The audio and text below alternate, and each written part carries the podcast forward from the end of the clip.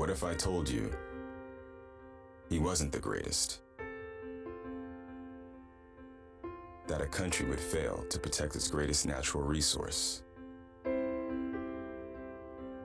That sometimes it is a matter of life and death? That no one can outrun the truth? What if I told you he's the only true Cubs fan? That you could heal all wounds with a fight song? That the man no one could stop tragically was. What if I told you running a marathon is easy? Como vão, meus queridos? Estamos aqui de volta com o nosso terceiro episódio do Pelas Tabelas, entregando ele bonitinho depois de 15 dias, conforme prometido. E começamos um pouquinho diferente por conta do tema de hoje ser uma paixão minha, que são documentários sobre histórias esportivas. Como eu falei lá no piloto, o esporte para mim é o maior reality show que existe. A gente tem histórias maravilhosas envolvidas no contexto esportivo em geral, né? E aí a gente está vivendo uma fase boa para isso. A Netflix está entregando já há alguns anos documentários de muita qualidade. Tem a série da Fórmula 1 do Drive to Survive, que não é bem é um documentário que não é bem documentário, né? Porque a gente tem ali toda uma criação de um drama para mostrar como foi a temporada. Eu acho que de uma forma muito positiva até, especialmente para aqueles que não acompanham diretamente a Fórmula 1, né? Acaba tendo um produto de entretenimento bom e que traz novos fãs e novos admiradores do esporte, né? Tem também o, o recém-lançado, ainda nessa mesma temática, documentário do Schumacher, né? Que acompanha toda a carreira dele, principalmente os primeiros anos e até o, os primeiros títulos dele, mas mostra uma figura humanizada do Schumacher, né? Traz imagens de arquivo dele, da família. Também achei bastante interessante, vale uma conferida. E a série Untold, que traz algumas histórias do esporte também, verificadas com uma visão mais detalhada do que aconteceu. Né? Ainda não pude acompanhar todos, o que se destacou para mim foi o Malice in the Palace, que é o chamado de briga na NBA, né, que foi uma pancadaria generalizada que ocorreu num jogo do Detroit Pistons contra o Indiana Pacers. Voou garrafa, voou cadeira, teve trocação de soco com a torcida, um negócio realmente absurdo, mas que é trazido um olhar bem detalhado com as câmeras de segurança, então vale a pena conferir também. E isso me puxou para rever alguns dos meus episódios favoritos da série 30 for 30. É uma série feita pela ESPN em comemoração aos 30 anos do canal, que foi em 2009. E aí o que eles fizeram? Trouxeram 30 diretores das mais diversas raízes, né, com um background bastante diverso, para contar histórias ocorridas durante esses 30 anos da ESPN. Você tem diretores do naipe do Barry Levinson, John Singleton, né, que são diretores consagrados que trouxeram filmes incríveis como Rain Man, no caso do Barry Levinson, ou Boys in the Hood, no caso do Singleton. Tem diretor do, do Jackass também, de toda a série Jackass, gravou um dos documentários que a gente vai falar aqui, né, que é do, do Matt Hoffman, do Big Air, que tem toda essa pegada de Jackass também, né? Se a gente vai, a gente vai comentar um pouquinho mais a seguir. Então, eles prepararam, depois tiveram outras temporadas, mais filmes, eu acho que já tá em, em torno de 79 ou 80 filmes, uma coisa assim, contando histórias incríveis do esporte, principalmente americano, mas não só americano. É, eu resolvi fazer a lista do meu top 6 melhores documentários do 30 for 30, porque top 6 não sei, eu fui fazendo a lista e os que mais me, me impressionaram durante os anos que eu fui assistindo foram esses seis aí. Mas eu recomendo que procurem todos. Muitos deles estão na Star Plus, então vocês conseguem achar com uma certa facilidade. Muitos deles também estão no YouTube, então mais fácil ainda de encontrar. Vale a pena garimpar um pouquinho, não precisa ir muito longe também, porque vocês vão se deparar com algumas histórias maravilhosas e a gente vai trazer um pouquinho delas aqui agora. From the producers of 30 for 30. Who are these five basketball player Muhammad Ali's? You gon' shop to wear. Long shorts, black socks, black shoes. Who were bigger than the score of the game? In 1991, five Michigan freshmen ignited a basketball revolution. From ESPN Films, The Fab Five, Sunday, March 13th at 9 on ESPN, presented by Street Fighter. O primeiro deles, por coincidência, não é da primeira temporada. É o The Fab Five. Eram os cinco jogadores calouros que chegaram e revolucionaram o basquete universitário americano jogando pelos Michigan Wolverines. Os mais famosos deles, que chegaram à NBA, tiveram carreiras vitoriosas e enorme sucesso, são alguns nomes que podem ser reconhecidos mais do público. São o Chris Webber, que jogou no Sacramento Kings, o Jalen Rose, que jogou no Indiana Pacers, por exemplo, e o John Howard, que chegou a ser campeão no Miami Heat. Esses caras, eles chegaram todos juntos, recrutados juntos pela Universidade de Michigan, e eles causaram um, um impacto não só na liga esportivamente, porque eram calouros chegando, desafiando os veteranos do time. Chegaram por dois anos seguidos à final da NCAA, desafiando todo mundo que não acreditava. E tinha uma questão muito forte ainda de barrar calouros, né? Porque, especialmente nessa questão de idade universitário, existia uma resistência muito grande para quem estava chegando, né? Porque você tinha os jogadores principais, que já eram veteranos da equipe, teoricamente teriam uma vantagem, né? Por já ter mais experiência, por já terem uma formação melhor. E eles chegaram chegaram mudando tudo. Eles mudaram o jeito dos atletas se vestirem, botando os calções largos, meias pretas, tênis pretos, impactaram a moda dessa forma também. Você tinha também os produtos que eles usavam, as camisas, os, as jaquetas, tudo, tudo virou uma febre de venda, inclusive. E na, no esporte universitário americano, você tem aquela regulamentação de que os atletas não podem receber nada. Então, eram programas de universidades, eram lojas lojas, era Nike, era todo mundo ganhando um absurdo, uma grana absurda. E os jogadores. E os jogadores não podendo receber, passando às vezes dificuldades, né? Não tendo como, como comprar um, um lanche às vezes, sabe? Não tendo como sair com os amigos, enfim. Passando muitas dificuldades financeiras enquanto tinha gente enriquecendo em volta. Foi um time, como eu falei, chegou duas vezes à final do basquete universitário, não ganhou. A primeira porque realmente a falta de experiência bateu, mas na segunda, que eles tinham até mais oportunidade de ganhar, ficou um lance clássico de um pedido de tempo que o Chris Webber pediu sem, sem poder, né? E com isso deu uma falta técnica, eles perderam o jogo, uma situação absurda que aconteceu. Vale a pena conferir, é revolucionário em termos de, de basquete, é revolucionário em termos de cultura do basquete e tá super explicado ali, super demonstrado tudo que aconteceu, inclusive os problemas que surgiram depois por conta dessa questão financeira. Teve denúncias, foi, foi levado para a justiça, o envolvimento com um dito patrocinador, né, que na verdade era um cara que dava dinheiro para os atletas, ajudava os atletas de Detroit ali, mas foi considerado como violação. Então é mais uma mancha que ficou no programa, né? Apesar de eu achar um absurdo que os atletas que movimentam toda essa grana não possam receber nada. Então fica aí The Fab Five da segunda temporada do 30 for 30. A day of firsts, day of lasts, Arnold Palmer, his last round of golf in the U.S. Open. triumphs, Go Knicks. and tragedy. Mr. Simpson is a fugitive of justice right now. A day that the modern world changed. Don't do this. Don't do it, OJ. The greatest sports stories of our time. June 17th, 1994.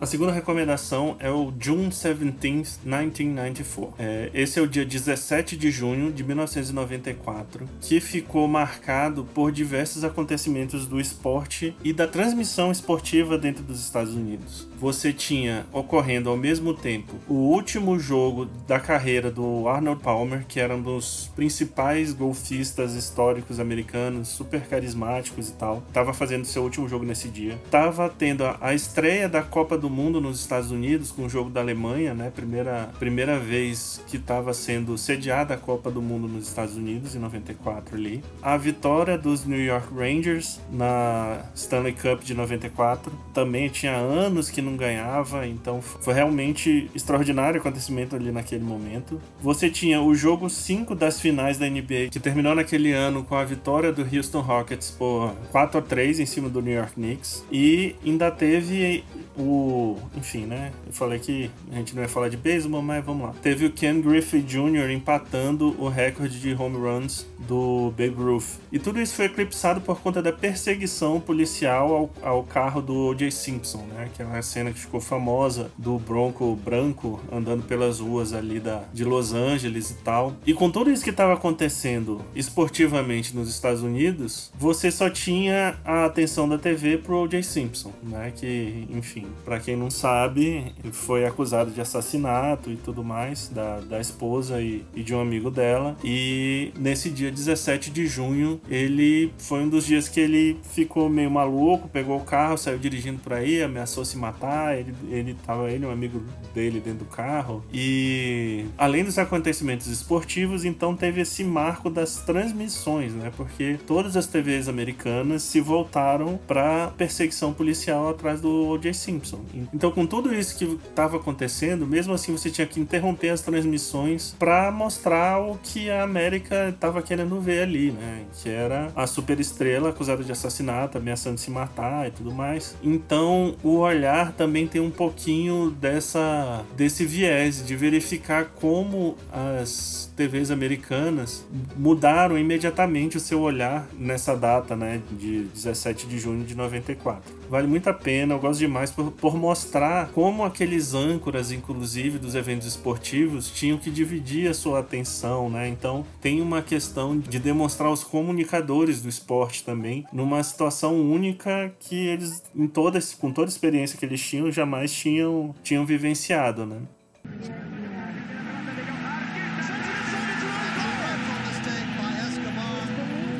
Traffickers made large bets on the Colombian team. be the drug lord in the national team play.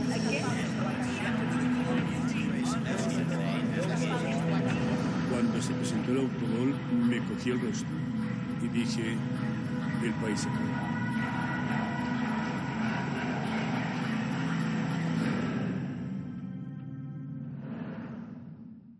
E o próximo também tem como ponto central a Copa do Mundo de 94, que a gente citou agora há pouco no, no outro documentário. Nesse caso agora, se trata de os dois Escobars. The Two Escobars é o Pablo Escobar e o Andrés Escobar. Andrés Escobar, ele era um defensor, agora não me lembro bem, vou ser sincero, não me lembro bem se, era, se ele era zagueiro, mas acho que ele era lateral direito do time da Colômbia, que chegou na Copa de 94 como um dos favoritos ao título. Tinha ganhado a Copa América aqui em 93 e chegou como estrelas, né? Era um timaço realmente que foi lá para os Estados Unidos e acabou decepcionando. Isso envolvia casas de aposta, envolvia a questão do narcotráfico na Colômbia e tudo mais. E aí, num jogo crucial, que foi na segunda rodada contra os Estados Unidos, o Andrés Escobar ele faz um gol contra, que praticamente definiu ali a eliminação da Colômbia na primeira fase. O documentário ele aborda é, esses dois pontos de vista desses dois Escobars, né? Ele mostra todo o envolvimento do Pablo Escobar também financiando o time do Atlético Nacional, que tinha o Andrés como, como defensor. Então ele vai fazendo esse paralelo entre as duas histórias que culminou na morte do, do Andrés Escobar quando ele retornou da Copa. São depoimentos realmente muito impactantes. A história é contada de uma forma magnífica, mas extremamente, mas extremamente dura também, sabe? Então, você sabendo o que aconteceu, assim, você sabendo o final da história, ver como se desenrolou toda, toda essa questão que acabou culminando na morte de um atleta por causa de um gol contra, sabe? Enfim, todo o dinheiro envolvido e tal. É duro, é impactante, mas é imperdível.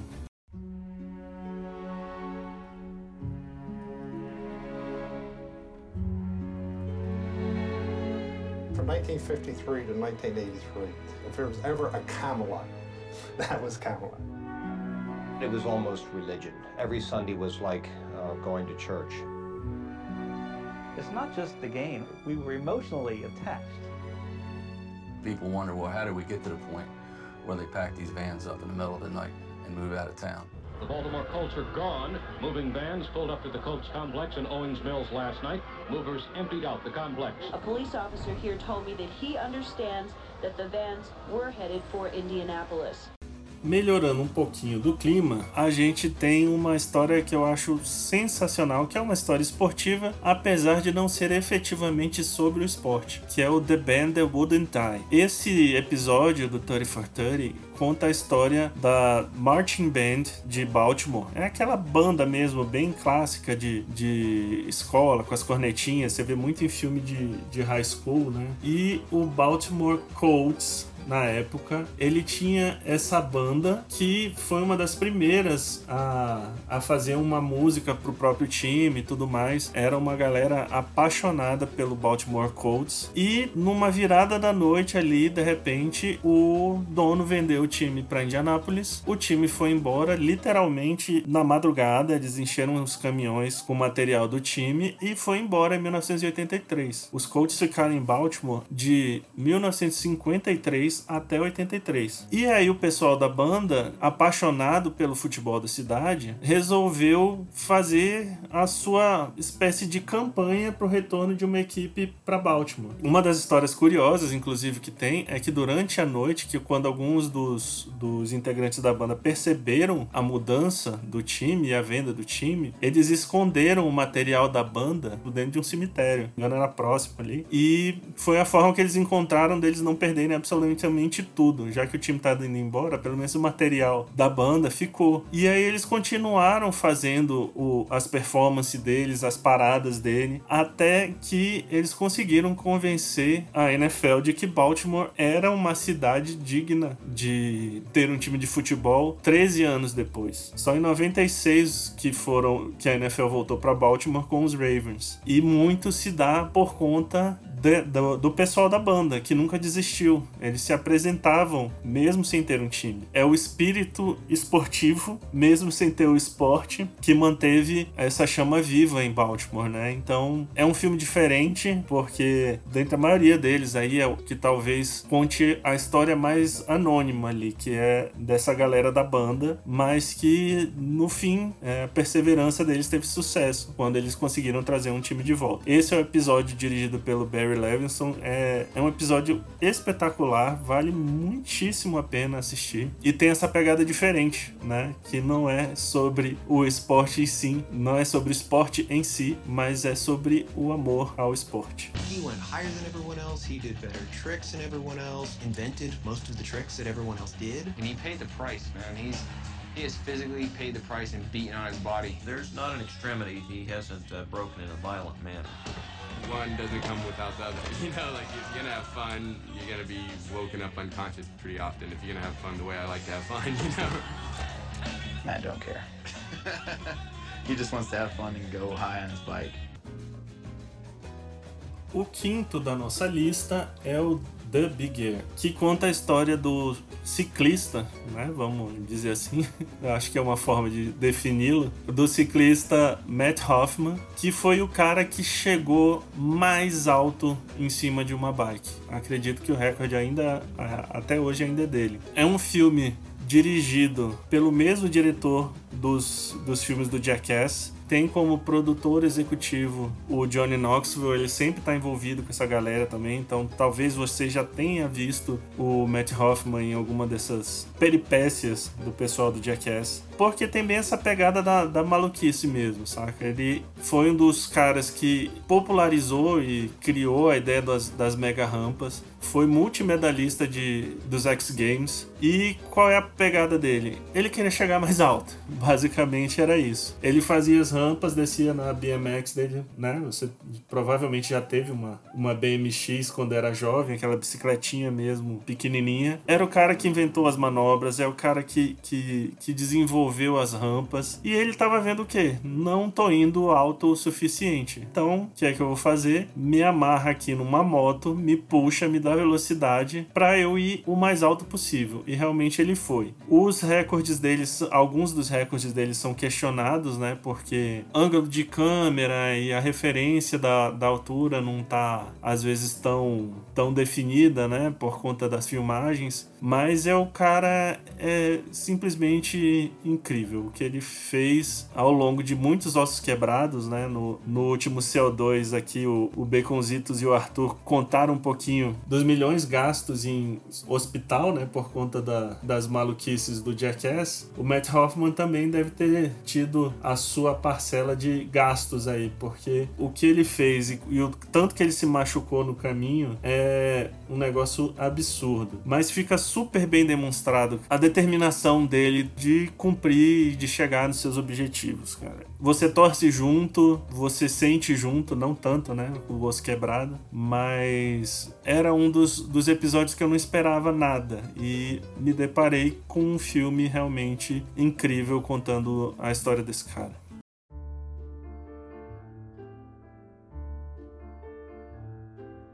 Twenty years ago, I was part of one of the best basketball teams in history, the Yugoslavia national team. You may remember us. Me, Tony Kukoc, Dražen Petrovic. Breakaway. Petrovic. Oh, what a pass! 1988, we won the silver medal at the Olympics. Two years later, we won gold at the World Championships, ahead of Soviets and Americans.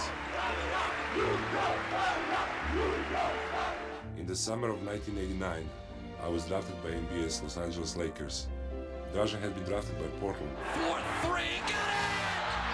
Evox fumbled it, recovered, and hit! We were two young guys from small town in Yugoslavia coming to play with Magic Johnson, Larry Bird, and Michael Jordan. This is as good as being home, he said. Unfortunately, it all would come crashing down. Por fim, eu deixo aquele que mais me emociona e que de fato é o meu favorito, até pelos, até pelos personagens envolvidos, né? O Vlad Divac jogou também no Sacramento Kings, é um cara que eu sempre fui fã e trata-se de Once Brothers. Ele foca na história, principalmente do Vlad Divac e do Dražen Petrovic, que eram jogadores jugoslavos foram campeões mundiais em 1990, foram medalhistas olímpicos em 88, medalha de prata, e tinham um potencial de um, de um time absolutamente incrível, se preparando para as Olimpíadas de 92 ali, que sai enfrentar o, o Dream Team norte-americano, mas vivia uma época de guerra civil na Iugoslávia. Daí, por conta dos atritos ali da guerra civil iugoslava, principalmente entre sérvios e, e croatas, no caso, estourou um, um, conflito também entre os jogadores, às vezes, ali por um motivo a princípio simples, né? quase um mal entendido, o, segundo a visão do, do Vlad Divac. Na final do Mundial de 90, na Argentina, em que a Iugoslávia foi campeã, um jogo inclusive que por muita coincidência e sorte eu estava lá no Luna Park na Argentina, assisti aquele jogo com 10 anos de idade, não estava entendendo obviamente nada do que estava acontecendo, né? Tava mais preocupado com os brindes da Coca-Cola do que do que com o jogo da Iugoslávia na final, mas eu já tinha uma noçãozinha do tanto que aquele time era bom. E no final daquele jogo, quando a Iugoslávia foi campeã, surgiu uma bandeira da Croácia, a qual foi imediatamente jogada no chão pelo próprio Divac, que isso foi entendido quase como uma declaração de guerra, e ele se explica, né, em determinado momento, que ele só queria juntar o time dele ali, ele não queria trazer uma questão política para aquele momento da vitória, né? Mas assim, é aquela coisa, é muito difícil você separar isso, né? Quando você tem parentes às vezes sendo mortos durante a guerra, é, ver a bandeira do seu país jogada no chão, é difícil entender isso sem ser uma coisa mais grave, né? Sobretudo porque a Sérvia sempre foi a, a dominante né, naquela questão da guerra civil. Era, era a Sérvia que estava sendo mais. tentando escolher as palavras aqui, mas era quem quem estava passando por cima de todo mundo, né? Vamos dizer assim, dentro daquela guerra civil. O gesto do Divac foi entendido como um, um ato político. Eles não se falaram mais é, depois daquele jogo e era um momento que os dois estavam entra, chegando na NBA. O Divac no Lakers e o, o Petrovic passando ali por Portland e New Jersey. Então, esse conflito entre eles, que não foi resolvido, apesar da vontade expressa ali pelo Divac de dizer que sempre quis conversar de novo com Petrovic, mas que não teve a oportunidade e tal. Interrompida por mais uma tragédia que foi a morte do Petrovic num acidente de carro, né? É uma carga emocional trazida nesse filme que é inacreditável, cara. Entrevista, tem entrevista com, com jogadores daquela seleção da Iugoslávia de 90, o, os pontos de vista de todos eles, depoimento do Alexander Petrovic, também, que é irmão do, do Drazen, que era até pouco tempo técnico da seleção brasileira aqui. É, o encontro do, do, do Vlad com, com a família do Petrovic é, é um negócio realmente super emocionante, é, impactante e é uma forma da gente conhecer também esse pedacinho da história ali, desse barril de pólvora que era a Iugoslávia né, naquela época. E é um pedaço de história que não chega muito pra gente aqui no Brasil, né? Então, de todos, se você só puder assistir um deles ou, ou se quiser seguir um pouquinho aqui o, o, o, conselho do seu Pelas Tabelas, assista Once Brothers, cara. É um negócio realmente transformador. É um documentário transformador. Complementando aí, se você quiser ir mais a fundo, realmente vale a pena olhar todos os episódios do, do 30 for 30. Todos eles sempre contextualizam o que está acontecendo antes de, de contar aquela história, então eles dão um pouquinho do, do contexto histórico onde está inserida aquela situação, quem são as pessoas envolvidas, quem são às vezes os times envolvidos. Você não vai ficar perdido na história que está sendo contada ali. Procure, são histórias fantásticas, tocantes, emocionantes, em todos os sentidos, né? Esportivo, pessoal, histórias de crimes, infelizmente, também envolvidas, né?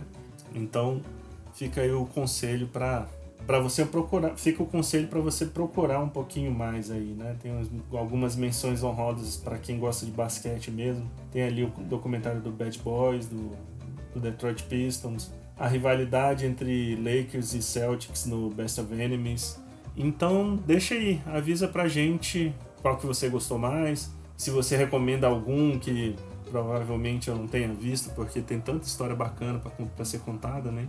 Então deixa aí no, no comentário se você já assistiu algum, qual que você gostou, qual que você recomenda e a gente discute um pouquinho mais sobre eles mais para frente. Beleza?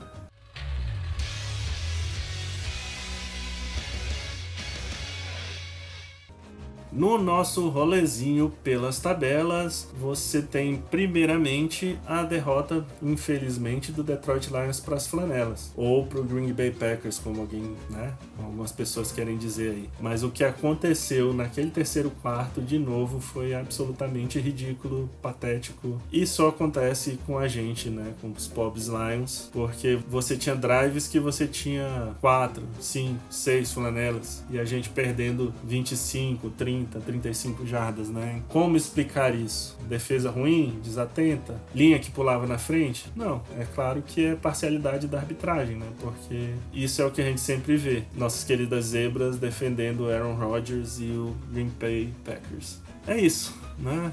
futebol americano, temporada já já tá acabando pra gente aí. Não, tô brincando. Tem muito futebol americano aí pela frente. Mas Detroit Lions a gente já sabia, né? Esse ano não vai dar. Quem começa bem aí, chamando a atenção, é o Las Vegas Raiders, né? Ganhou as duas. Denver Broncos também, surpreendentemente, um pouco ganhou as duas. Arizona Cardinals, é, Rams no, na NFC West. E também tem uma disputa boa ali, né? Por enquanto, né? Na NFC South, entre o Carolina Panthers e o Tampa Bay Buccaneers, que ganharam as duas também. Mas tem muito jogo ainda. Esse ano são 17 jogos em 18 semanas. Muita coisa para acontecer ainda até o final da temporada na Libertadores, o Palmeiras ganhou do Atlético Mineiro por 0 a 0 porque era esse o jogo que eles estavam tentando fazer mesmo, e tentar buscar um, um golzinho lá no Mineirão contra o Atlético para fazer a final contra o Flamengo, que já está praticamente classificado depois de vencer o Barcelona do Equador em casa por 2 a 0. Aparentemente, todas as finais mesmo do futebol brasileiro esse ano, Libertadores, Copa do Brasil, Brasileirão, Série B, Série C, Série D, vão ser entre Atlético Mineiro e Flamengo. Na Fórmula 1, o Lewis Hamilton falou pro Max Verstappen passa por cima e ele passou. E agora a gente vai ter mais um capítulo dessa disputa nesse domingo agora entre os dois na pista da Rússia, que é chatíssima também. Mas do jeito que tá a temporada, tudo pode acontecer vale a pena ficar de olho também nos playoffs da WNBA que começaram e daqui a pouquinho tá chegando nossa querida NBA. E por enquanto, Ben Simmons já disse que não vai treinar na Filadélfia e não foi trocado ainda também para lugar nenhum. É uma novelinha boa de se acompanhar. E temos um premiado no nosso e-mail ando pelas tabelas gmail.com. Quem mandou primeiro pra gente a mensagem foi o nosso querido Valdir Fumene Júnior. Estamos aqui já processando a separação dos seus cards. O Valdir, como faz questão de não me ajudar, ele fala que é fã do Greg Popovich, que é técnico. mas a gente vai conseguir fazer um, um pacotinho bacana para mandar os cards para ele. Valeu, Valdir, valeu pelas palavras. Ele fala aqui que o programa tá ficando encorpado, pegando aquele jeito que nós gostamos. É isso, eu tô tentando melhorar, a gente vai melhorando um pouquinho as técnicas da edição, vai melhorando um pouquinho essa fluência, tentando entregar um programa cada vez melhor para vocês. E sim, vamos falar de rock, daqui a pouco tá chegando a temporada também e a gente vai falar de rock. Valeu? É isso, pessoal. Vamos ficando por aqui o programa de hoje. Daqui a 15 dias a gente tá de volta.